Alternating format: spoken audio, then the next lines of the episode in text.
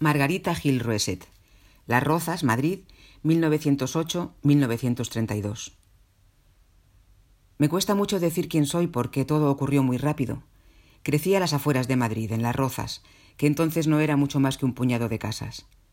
Mis padres tenían ese aire moderno de principios de siglo que les hizo a tantos creer que era posible inventarse un mundo nuevo, donde todos nos formáramos empapados de belleza y empujados a ser también creativos, a explorar lo más hondo y lo más íntimo y lo más secreto.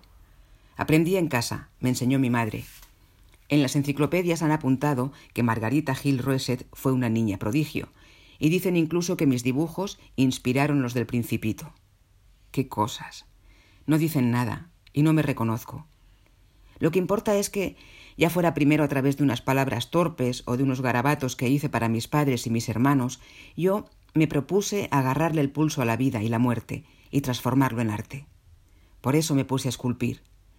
No sé, tal vez creía que armando un mundo autónomo que se tuviera de pie, una cabeza que pudieras tocar como cabeza, un cuerpo al que acariciarle las curvas, tal vez si hacía algo que se pudiera de alguna manera agarrar, yo iba a conquistar el secreto del tiempo.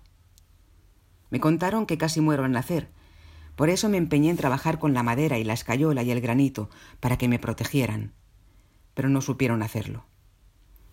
Mi madre me llevó al escultor Victorio Macho para que me enseñara, pero él se negó. Dijo que no quería estropear mi talento. Así que me quedé sola. Y yo siempre fui demasiado frágil, porque la belleza me tocaba hasta la fibra más remota, y perdía cualquier hilo con el mundo.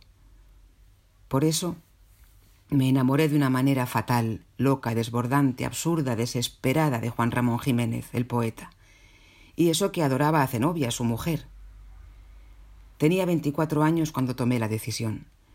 Y a eso de las seis de la tarde cargué la pistola y me pegué un tiro. Antes le llevé unos papeles a Juan Ramón en una carpeta amarilla. Estaban las últimas anotaciones de mi diario. Decían simplemente, con la prosa nerviosa de una joven asustada, Ya no quiero vivir sin ti. No, ya no quiero vivir sin ti. Tú, como sí puedes vivir sin mí, debes vivir sin mí.